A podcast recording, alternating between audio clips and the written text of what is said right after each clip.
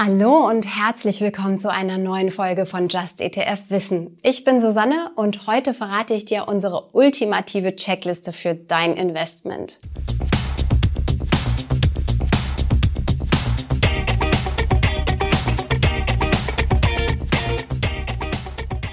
Es gibt acht Punkte, mit denen du überprüfen kannst, wie gut dein Depot aufgestellt ist und wo du dein Investment noch verbessern kannst.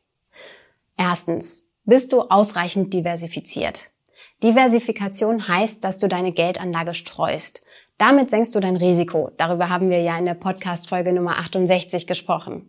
Der Vorteil bei ETFs, im Normalfall investierst du darüber sehr breit in ganze Märkte. Trotzdem solltest du dir deine ETFs im Detail anschauen. Enthalten sie wirklich Titel aus allen Volkswirtschaften und Branchen rund um den Globus? Oder gibt es ein Klumpenrisiko? Achtung, ein solches Klumpenrisiko kann auch entstehen, wenn du dein Geld in verschiedene ETFs anlegst, die sich aber am gleichen Index orientieren oder sich stark überschneiden. Ein Beispiel. Du hast den MSCI World, den S&P 500 und den Nasdaq 100 im Depot. Klingt nach einem gut diversifizierten Portfolio mit gleich drei ETFs. Aber Vorsicht, denn in allen dreien machen US-Technologieaktien einen Großteil des Index aus und genau das ist ein Klumpenrisiko. Zweitens, wie viel kostet ein ETF?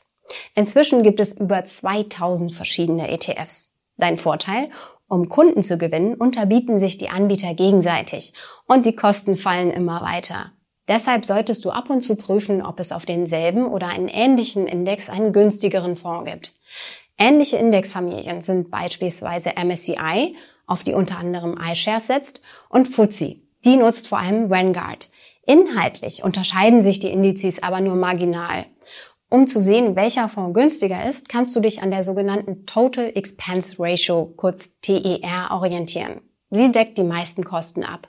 Mit unserer Suche auf justetf.com kannst du dir die entsprechenden ETFs ganz einfach nach ihrer TER sortiert anzeigen lassen. Drittens. Ist dein ETF groß genug? Je größer der Fonds, desto effizienter ist er auch, denn die Fixkosten verteilen sich besser. Und umso unwahrscheinlicher ist es, dass er von der Fondsgesellschaft geschlossen wird. Wir raten dir daher, achte darauf, dass dein ETF mindestens 100 Millionen Euro auf die Börsenwaage bringt. Auch die Fondsgröße kannst du dir in unserer Suche anzeigen lassen und natürlich danach filtern. Viertens. Stimmt deine Sparrate? Der Sparplan gehört zum ETF wie der Eiffelturm zu Paris. Und auch den solltest du dir genauer anschauen. Also den Sparplan, den Eiffelturm vielleicht auch. Die Höhe der Sparraten ist in Zeiten von Inflation besonders wichtig. Denn um real die Kaufkraft zu erhalten, macht es Sinn, die Sparraten der aktuellen Inflationsrate anzupassen, sofern es dir möglich ist. Welche Broker bieten eine solche Anpassung an? Das kannst du in den Testberichten unseres Sparplanvergleichs finden. Den verlinke ich dir auch in der Beschreibung. Fünftens. Wie viel kostet dein Sparplan? Viele Sparpläne sind kostenlos, aber bei einigen ist das nur über einen bestimmten Zeitraum der Fall. Hier solltest du regelmäßig checken, ob sich ein Wechsel lohnt. Auch dabei hilft dir unser Sparplanvergleich. Sechstens. Was passiert mit Ausschüttungen? Wenn du in ausschüttende ETFs anlegst, landet die Dividende auf deinem Verrechnungskonto. Wenn du das Geld nicht ausgeben willst, solltest du darauf achten, dass du es schnell und effizient wieder anlegst, um den Zinseszinseffekt für dich zu nutzen. Manche Broker investieren Ausschüttungen automatisch wieder. Wenn deiner das nicht tut, kannst du die Summe deiner Sparrate entsprechend anpassen. Siebtens. Hast du einen Freistellungsauftrag eingerichtet?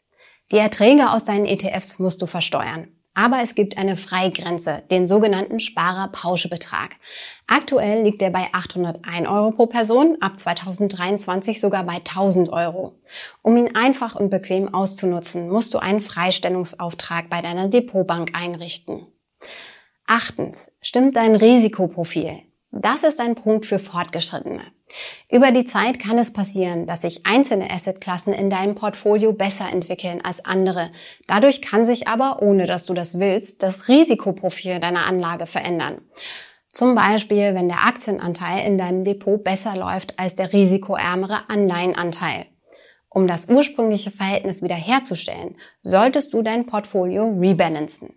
Also die Positionen, die stark an Wert gewonnen haben, verkaufen beziehungsweise die, die an Wert verloren haben, nachkaufen. Das war's schon. Wenn du diese acht Punkte beachtest, steht dem erfolgreichen Investieren in ETFs nichts mehr im Wege.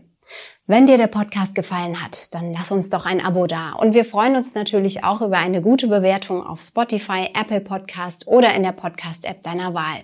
Vielen Dank an Kia und Anja für die Redaktion und Johannes für die Post. Du hörst Just ETF, den Podcast mit mir, Susanne. Dir viel Erfolg beim Anlegen und bis zum nächsten Mal.